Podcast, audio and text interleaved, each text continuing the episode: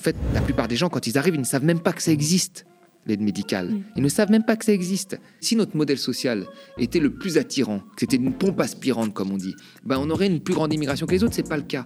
Qu'est-ce qui fait que les pays riches peuvent lever de l'argent comme ça quasiment en continu, peuvent supporter des dettes à, à 120% euh, euh, du PIB, plus de 200% pour, pour le Japon, alors que nous, on a soulevé énormément d'argent public pour faire des projets qui ont parfois été des catastrophes, euh, qui ont été des gouffres financiers.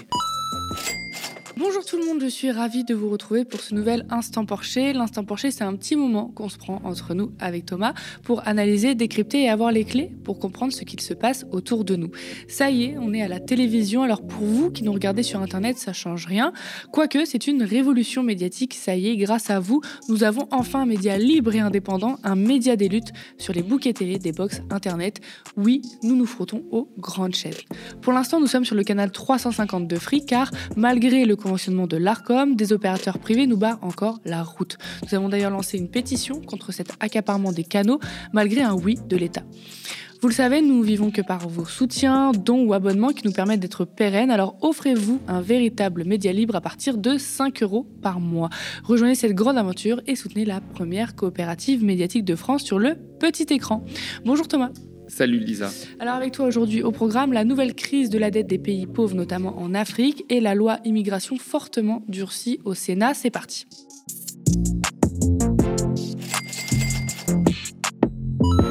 Les pays les plus pauvres, notamment africains, connaissent une nouvelle crise de la dette inédite. Le fossé nord-sud va-t-il se creuser? L'Afrique est-elle embourbée dans un piège? Et qui tient ce piège? Quel rôle des pays riches dans tout cela? On va répondre à tout ça. Les réunions euh, annuelles de la Banque mondiale et du FMI se sont terminées le 15 octobre à Marrakech. Selon les derniers chiffres du FMI, près de la moitié des pays pauvres souffrent de la dette. Une crise qui ne touche pas particulièrement des pays euh, surendettés. Désormais, la Chine fait partie des créanciers ainsi que les investisseurs privés. Les pays pauvres sont bloqués entre les créanciers, la nécessité de relancer l'économie pour l'emploi des jeunes, l'impossibilité de faire un emprunt ou encore les partenariats publics-privés. En Afrique subsaharienne, la dette domestique est supérieure à la dette extérieure, mais cette dernière pèse lourd dans le budget des pays où les emprunts sont bien plus chers à rembourser car les devises sont étrangères et les taux ont augmenté. Par exemple, au Kenya, la dette représente 60% de son budget, cela représente trois fois plus qu'il y a six ans. Les pays compensent alors en réduisant leurs dépenses de santé ou d'éducation. Zambie, par exemple, a pu se voir euh, accorder du temps supplémentaire pour rembourser, mais est-ce que c'est vraiment la solution? La prochaine reconstitution des ressources de l'International Development Association doit être la plus importante de tous les temps, a lancé Ajay Banga, le président de la Banque mondiale, vendredi 13 octobre. Le fonds a un budget de 93 milliards de dollars pour la période comprise entre 2021 et 2024, rapporte Le Monde. L'Afrique retombe dans le piège de la dette, titré Le Monde le 18 juin 2023, soit moins de 20 ans après le cycle des programmes d'ajustement structurel imposés par la Banque mondiale et le FMI, qui promettaient à la clé des remises de dette. Comment, Thomas, expliquer ce, cycle infernal? Comment on en est arrivé là? Alors déjà, moi, j'aime pas du tout le terme de, cycle infernal, en fait, parce que c'est un terme qui, a été pour moi inventé par euh, les bailleurs de fonds, le FMI, la Banque mondiale et un certain nombre d'experts euh, euh, économiques, parce que quand on regarde finalement la dette des pays d'Afrique subsaharienne, vous regardez leur dette, c'est quand on prend la dette globale, hein, elle est largement en dessous de la dette française seulement. Vous voyez, vous regardez la population euh, d'Afrique subsaharienne, on compte quasiment un milliard d'individus, majoritairement des jeunes, donc qui sont en capacité normalement de pouvoir rembourser leurs dettes. Vous regardez la population de la France, on est 70 millions d'habitants et plutôt des vieux. Euh, donc en réalité, les, pays qui ont la plus grosse dette publique, ce sont les pays euh, riches. Ce sont les États-Unis en premier lieu, ce sont la France, ce sont les pays de la zone euro, alors que les pays pauvres ont une dette très faible. Qu'est-ce qui fait que les pays riches peuvent lever de l'argent comme ça quasiment en continu, peuvent supporter des dettes à, à 120% euh, euh, du PIB, 200%, de plus de 200% pour, pour le Japon, alors que les pays pauvres n'arrivent pas à, avoir de l'argent. Et dès qu'il y a une petite dette un petit peu comme ça, euh, un, peu, un peu trop élevée, on va parler de, cycle infernal et de crise de la dette. Bah, c'est tout simplement l'organisation du système financier mondial et du commerce international mondial qui fait qu'il y a des règles du jeu qui ne sont pas dites mais implicites, qui fait que quand on a une belle signature, on lève de l'argent comme on veut pendant le Covid, etc. Et puis quand on n'a pas cette signature, qu'on est considéré comme un pays pauvre, même si on a une population jeune, même si on est amené à se développer, on ne peut pas lever d'argent. Et à partir du moment où on ne peut pas lever d'argent, on ne peut pas faire de projet. Et donc là, effectivement, il y a un cycle, pas infernal de la dette, il y a un cycle infernal du sous-développement. Justement, dans le, dans le même article que je citais du Monde, l'économiste bisso-guinéen Carlos Lopez a relativisé euh, la dette comme tu viens de le faire. Il est professeur à l'université euh, du Cap en Afrique du Sud. Selon lui, le service de la dette en Afrique subsaharienne équivaut à la somme qui a été mise sur la table pour sauver une seule banque américaine et pas la plus grosse, la Silicon euh, banque, Valley Bank.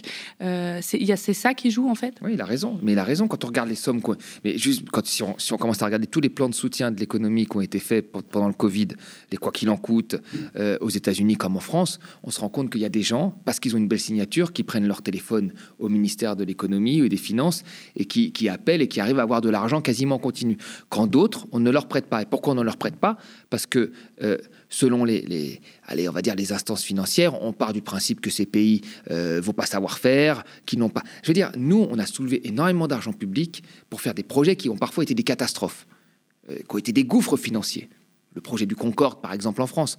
Mais nous avons cette capacité à lever de l'argent, donc nous pouvons mener des projets. Les projets euh, de subvention aux énergies vertes euh, euh, aux États-Unis, c'est des projets dont on ne connaît pas encore finalement la, finalité. Est-ce que ça va être si positif que ça? On ne sait pas. Mais ils ont le droit de lever cet argent pour mener des projets. Et c'est le cas partout. Quand vous êtes une entreprise privée, vous commencez, vous avez besoin d'argent. Sinon, vous ne pouvez pas acheter des facteurs de production et embaucher des gens. Quand vous êtes un pays pauvre, c'est pareil. Vous avez besoin d'argent pour de l'investissement public pour créer des entreprises publiques, pour créer des, des, administrations publiques, etc., des hôpitaux, des écoles, etc. Si vous n'avez pas accès à cet argent ou accès en faible quantité, vous ne pouvez pas faire ça. Mm. C'est tout. C'est tout. Je veux dire, dans, les pays riches, euh, et c'est le cas de la France, mais dans d'autres pays riches, le premier employeur, c'est l'État. Je veux dire, donc chez eux, c'est pas possible. Et pourquoi c'est pas possible? Bah Parce que le système financier fonctionne de telle sorte qu'ils ne veulent pas prêter de l'argent à ces pays-là. Donc ils ont, ils ont recours à des créanciers chinois, ce n'est pas une si mauvaise chose en réalité. C'est pour ça que la Chine s'est installée très rapidement dans les pays africains, c'est qu'il leur, il leur permettait d'avoir des liquidités, euh, ce, que, ce que le système financier ne leur permet pas. Euh, et puis après, euh, il y a aussi une forme de chantage qui s'installe entre les institutions de Bretton Woods, le FMI, qui a la capacité d'annuler les dettes euh, ou de leur redonner de l'argent euh, en tant que prêteur de dernier recours, ce que ne font pas euh, les banques, et, qui leur impose en même temps des politiques d'ajustement structurel, c'est-à-dire qui ont changé de nom maintenant qu'on appelle documents de réduction stratégique de la pauvreté, mais qui ont la même philosophie à la base, qui est celle de, de euh, libéraliser les marchés, de permettre les investissements directs étrangers, ce qui profite aux compagnies étrangères, euh, ce qui leur, demande de faire des économies sur les dépenses, sur la dépense publique, donc euh, qui, leur dit d'ouvrir l'économie à, l'extérieur, ce qui leur permet pas en fait d'amorcer même une création possible d'entreprises nationales, parce qu'elle se fait bouffer tout de suite par des concurrents qui sont bien installés, qui sont puissants de l'extérieur. Donc, donc le problème de la dette, quand on regarde les chiffres, n'est pas un gros problème mais après, à l'échelle des pays, ça en devient un parce que ça, par effet domino, ça implique un certain nombre de choix euh, qui enferment encore une fois les pays dans le sous-développement. Est-ce que euh, la crise de la dette peut se transformer en crise de développement? C'est quoi les conditions pour qu'un pays euh, se développe? Vraiment, il faut avoir en tête que tout, comme, comme je l'ai dit à la question précédente, une entreprise privée, comme, parce qu'on parle souvent de la dette publique, mais il y a aussi des dettes privées, une entreprise privée comme, comme un État, ils ont besoin de financement tous les lancements de grands projets, le, parc nucléaire, tout ce qu'on a fait en France, les chemins de fer, on a besoin à la base de financement. Donc on ne peut pas faire de, politique économique sans financement. Euh, c'est ça le nerf de la guerre. C'est pour ça que vous, quand, il y a eu cette, ce, microcrédit qui a été créé, euh, dont beaucoup de gens ont dit que c'était génial, parce que c'était des, financements finalement accordés aux gens pour qu'ils montent leur entreprise. Il y avait cette idée en fait euh, dans, dans, la tête des gens qu'on développe un pays avec les entrepreneurs. C'est une partie importante mais c'est pas la partie principale. Il faut, des, il faut une industrie, une industrie lourde. Euh, ces pays-là exportent du pétrole, exportent du cacao, exportent des matières premières, mais ces matières premières qu'ils exportent sont souvent transformées dans d'autres pays. Et la transformation, c'est elle qui crée des emplois. Quand vous avez une compagnie étrangère qui s'installe, je prends toujours l'exemple du Congo-Brazzaville que je connais bien. Euh, le Congo-Brazzaville, euh, à plus de 90%, il n'exporte que du pétrole. D'accord? Ce pétrole est produit par qui? Est exploité par qui? Euh, par des compagnies majoritairement privées. 60% total, 30% ENI. L'italien, 90% de compagnies. Après, vous avez un peu de compagnies par-ci par-là privées. La compagnie publique des pétroles congolais, elle est, elle est incapable de faire un forage. Elle est incapable d'exploiter l'ensemble de son pétrole. Elle récupère une partie de l'argent, mais elle est incapable de l'exploiter. Donc toutes euh, les connaissances sur la production, sur les réserves, toutes les quantités, les volumes de production sont décidés par la compagnie privée, qui ne dépend pas du pays. Donc ça, c'est une première chose. Il y, a, une vraie asymétrie d'information entre l'État et la compagnie. Les prix de leurs biens, 90% des exportations, donc du pétrole, le prix n'est pas déterminé par le Congo, il est déterminé par les marchés financiers. Donc quand il y a des situations de géopolitique tendues comme là il se passe, les prix augmentent, ça leur profite. Mm. Quand le prix est à zéro comme dans la période du Covid, il n'y a rien qui rentre. Il n'y a rien qui rentre. Euh, donc on voit bien qu'il y a une très forte dépendance. Et ensuite, ce produit est exporté, transformé en France ou ailleurs, et l'État congolais rachète de l'essence à ces pays-là. Donc la réalité, c'est qu'il faudrait qu'il y ait une industrie qui puisse transformer cette production sur place, et c'est celle-là qui créerait des emplois, des raffineries, de la distribution, etc. Mais pour avoir ça, bah, qu'est-ce qu'il faut? Il faut des financements pour financer l'industrie lourde. C'est pas avec un euro de microcrédit que tu vas financer une industrie lourde. Et ces financements, si les banques ne veulent pas les prêter, bah, qui est-ce qui va prêter?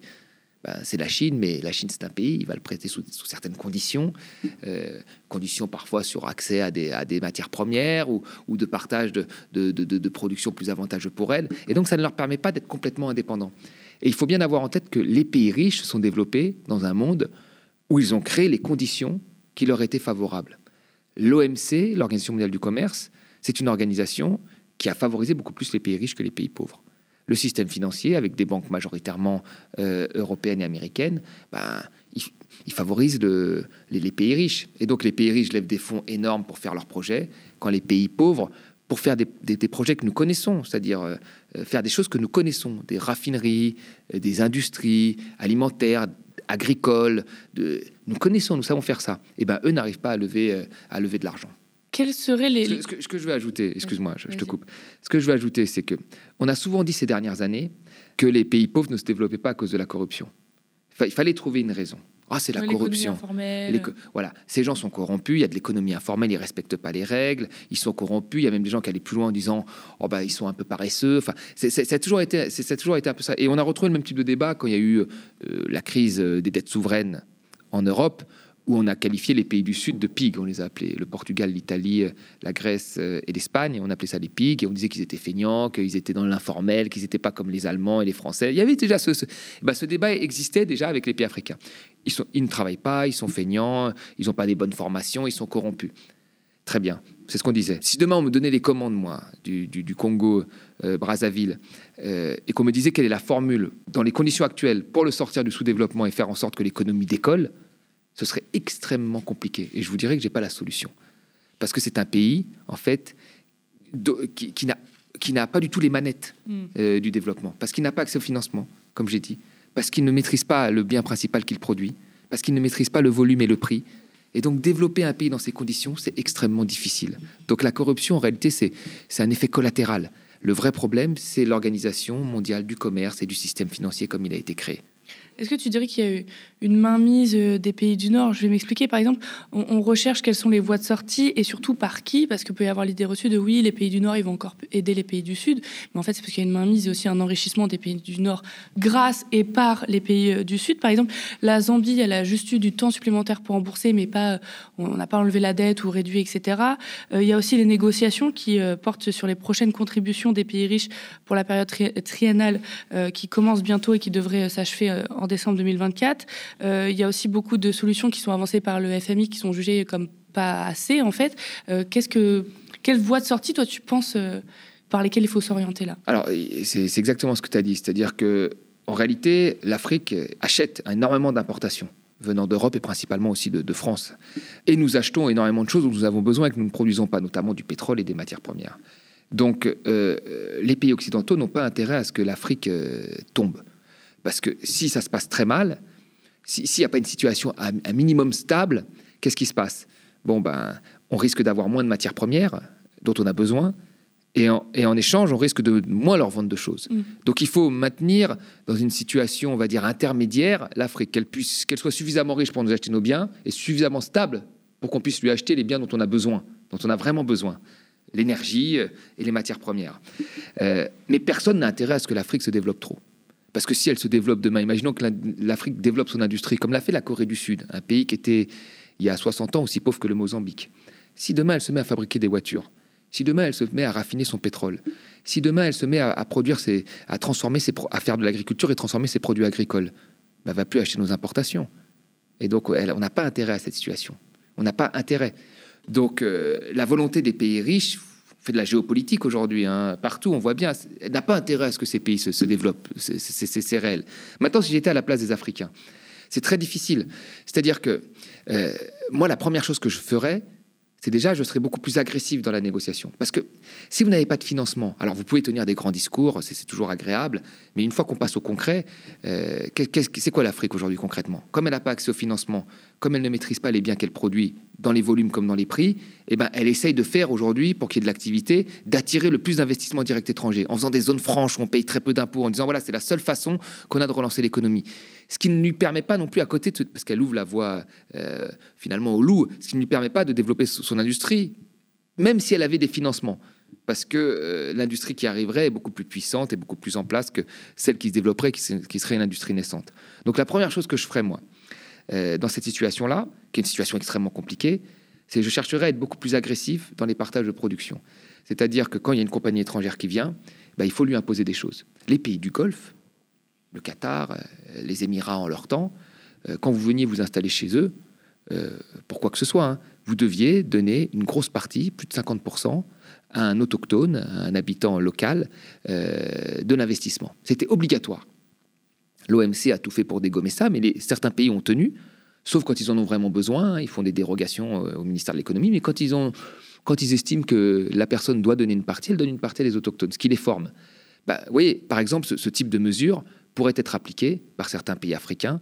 Euh, S'ils l'appliquaient bien sûr dans l'ensemble, ce serait mieux, mais euh, avoir une stratégie beaucoup plus agressive de négociation euh, sur le partage de, ces rentes de matières premières euh, euh, avec les pays occidentaux. Ça, c'est la première chose, qui leur permettrait d'avoir beaucoup plus de rentrées financières. Et une fois qu'on a ces rentrées financières, reste la question de l'investissement dans les bons secteurs pour pouvoir se développer et être de plus en plus autonome. Ça devrait être ça le but. Parce que l'autonomie et l'industrie créera des emplois.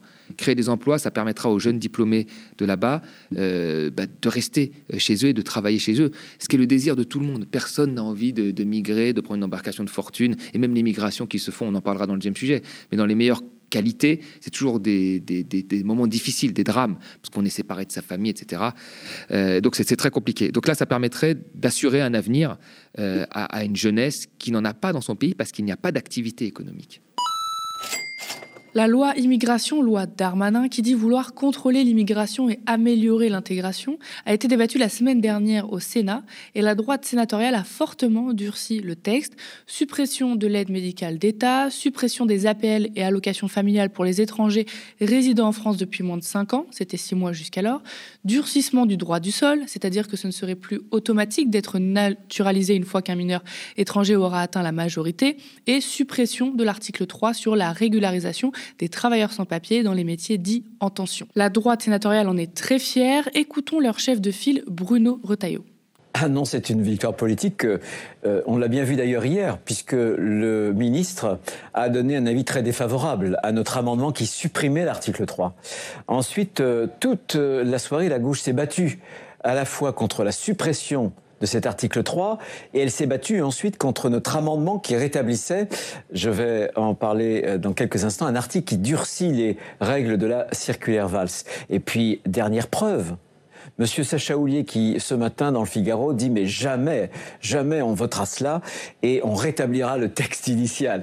Voilà. Comment vous réagissez On va revenir après dans le détail, mais comment vous réagissez à cette déclaration de Sacha Houlier ce matin qui balait d'un revers de main l'accord au Sénat et le texte du Sénat? C'est la preuve de ce que je dis depuis le départ. L'article 3, ça a été un condensé du en même temps macronien.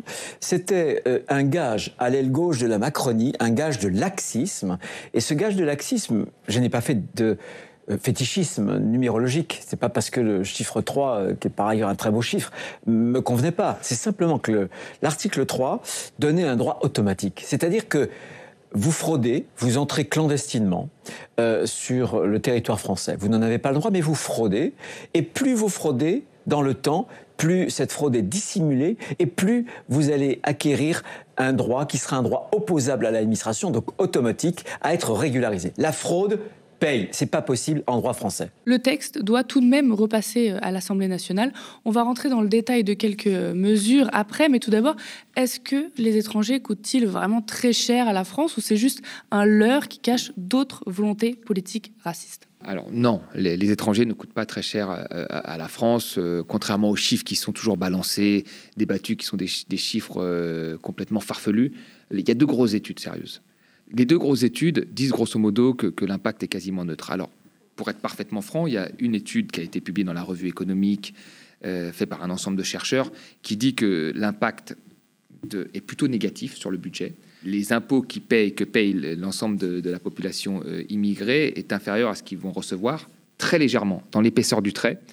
Euh, c'est une étude qui est faite sur 30 ans, de, des années de fin de 70 à, à, à 2011. Et il y a une autre étude de l'OCDE qui, elle, montre un impact positif.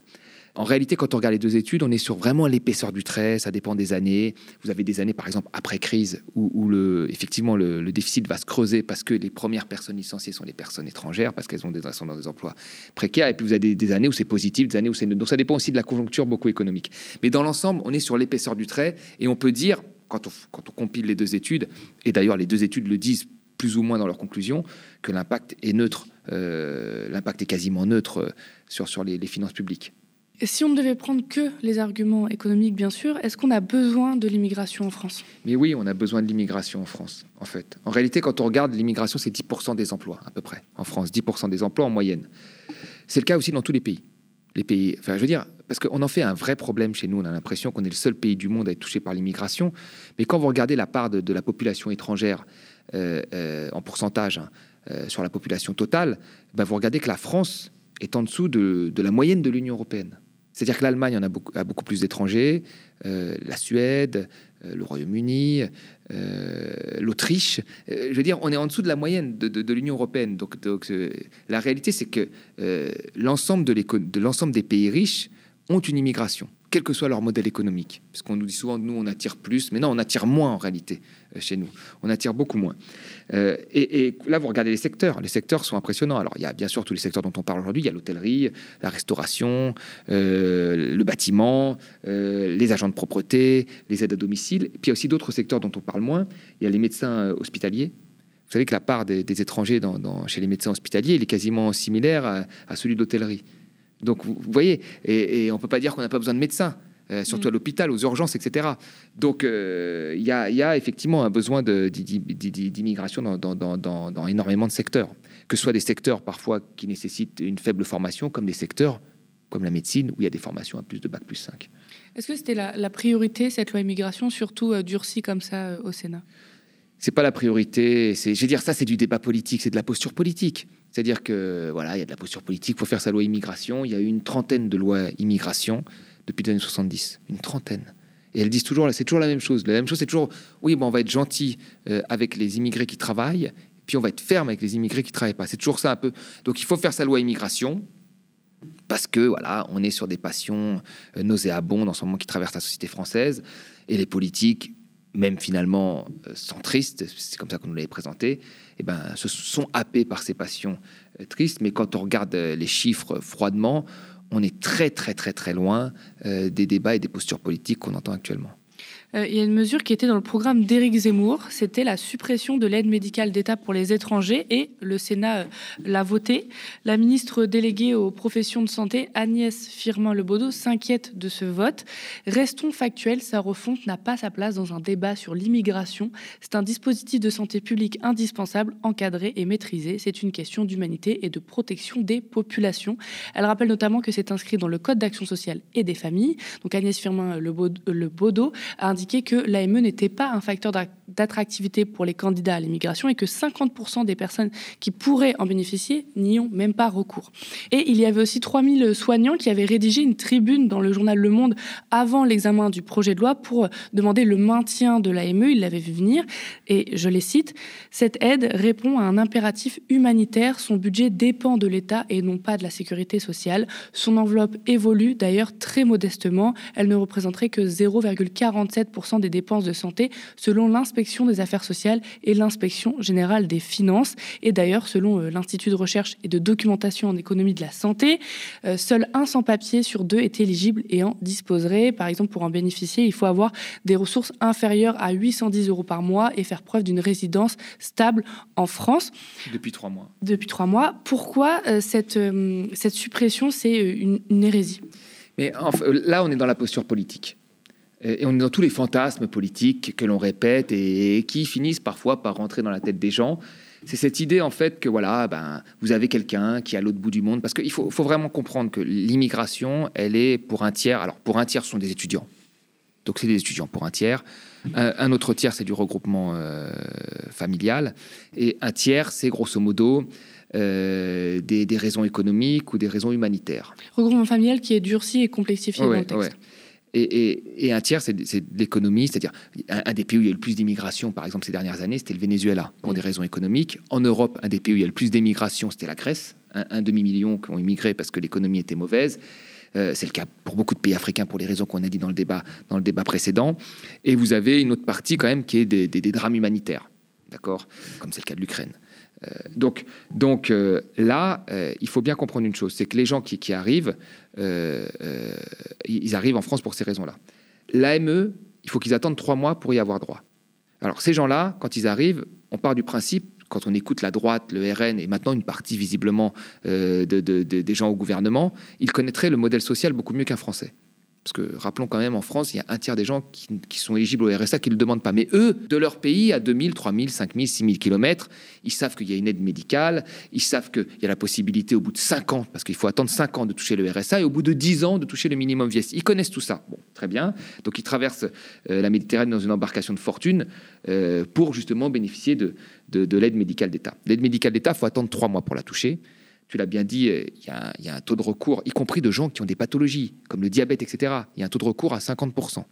Et vous savez, cinq ans après, cinq ans après, quelqu'un qui n'a, pas, cinq ans après, un immigré euh, qui est en France depuis cinq ans, et eh ben vous en avez toujours 35% qui n'ont pas recours à l'aide médicale d'État, cinq ans après. Donc, et, beaucoup de, travaux académiques euh, qui ont fait la synthèse de, de, ce que voient les ONG, de, plusieurs rapports, montrent qu'en fait, la plupart des gens, quand ils arrivent, ils ne savent même pas que ça existe, l'aide médicale. Mm. Ils ne savent même pas que ça existe et qu'il faut un certain temps pour qu'on leur dise mais tu sais ça existe c'est pour ça qu'au bout de cinq ans justement il y en a un tiers qui, n'ont toujours pas euh, recours, à ça. Donc euh, oui c'est une hérésie. C'est une hérésie et en fait la réalité quand on regarde finalement ce, ce qu'ont dit les médecins mais, même encore une fois des, travaux des, travaux euh, académiques qui convergent c'est que la réalité c'est que ce serait un drame en termes de santé publique parce qu'on laisse des gens qui sont malades, ce serait un drame financier, parce que vaut mieux les soigner en amont, ça coûte moins cher que d'attendre la phase finale ou l'aval, où là, y a, ça coûte beaucoup plus cher et ça, et ça, et ça euh, euh, créerait des problèmes supplémentaires aux, urgences. Et en plus, la vraie question, c'est surtout son, sa sous-utilisation. C'est comme tout, c'est que cette aide est sous-utilisée. Et enfin, la dernière chose qu'on peut dire, c'est qu'on a l'impression qu'elle existe que chez nous, mais elle existe partout.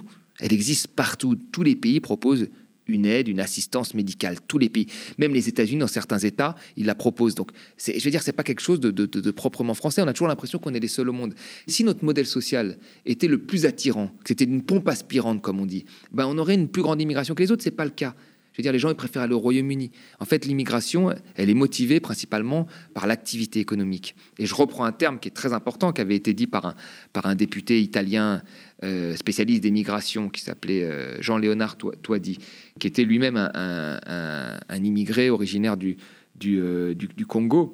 Et quand il y avait eu un drame à Lampedusa, il avait dit, vous savez, le drame, on ferme les yeux, en fait, avec tous ces drames liés à l'immigration, on ferme les yeux sur une chose ben, on ferme les yeux sur, il a dit, la, globalisation inégalitaire, l'échange inégal, qui fait qu'en fait, en réalité, vous avez des zones qui arrivent à avoir, et ça rejoint le sujet qu'on a dit avant, toute la, toute la croissance économique et d'autres qui n'ont plus rien.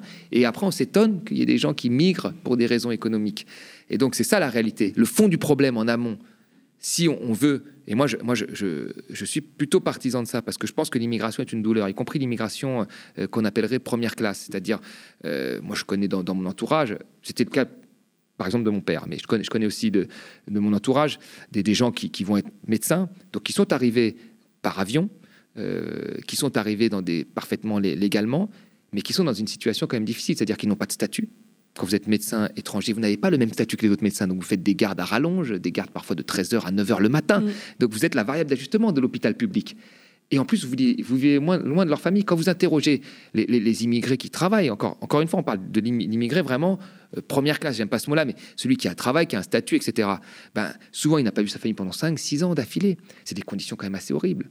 Vous voyez Et donc, donc ça, je veux dire, s'il y avait des débouchés dans leur pays pour qu'ils puissent être médecins dans des bonnes conditions, ils resteraient dans leur pays. L'immigration, c'est une douleur, y compris quand c'est une immigration, on va dire, euh, qui, qui est faite dans les meilleures conditions. C'est toujours quelque chose de difficile. Et donc, pour ça, il faut que la plupart des pays, qui sont des pays pauvres, puissent assurer à leur jeunesse un avenir désirable. Pour que l'immigration, ce ne soit plus une contrainte, mais un choix un petit peu comme les, bah, les joueurs de foot ou les expatriés. Tu choisis d'aller dans tel pays parce que tu as envie d'y aller. Voilà. Mais tu ne choisis pas parce que tu es contraint par le chômage de masse ou par la guerre ou par l'extrême pauvreté euh, à émigrer vers un autre pays. Merci à vous, chez vous, d'avoir suivi cet épisode de l'Instant Porcher. Ça y est, on est à la télévision. Alors pour vous qui nous regardez sur Internet, ça ne change rien, quoique c'est une révolution médiatique. Ça y est, grâce à vous, nous avons enfin un média libre et indépendant, un média des luttes sur les bouquets télé, des box Internet. Oui, nous nous frottons aux grandes chaînes. Pour l'instant, nous sommes sur le canal 352 Free, car malgré le conventionnement de l'ARCOM, des opérateurs privés nous barrent encore la route. Nous avons d'ailleurs lancé une pétition contre cet accaparement des canaux malgré un oui de Vous le savez, nous ne vivons que par vos soutiens, vos abonnements ou vos dons qui nous permettent d'être pérennes. Offrez-vous un véritable média libre à partir de 5 euros par mois. Rejoignez cette grande aventure et soutenez la première coopérative médiatique de France sur le petit écran. Nous sommes ravis de décrypter l'actualité avec Thomas et vous chaque semaine.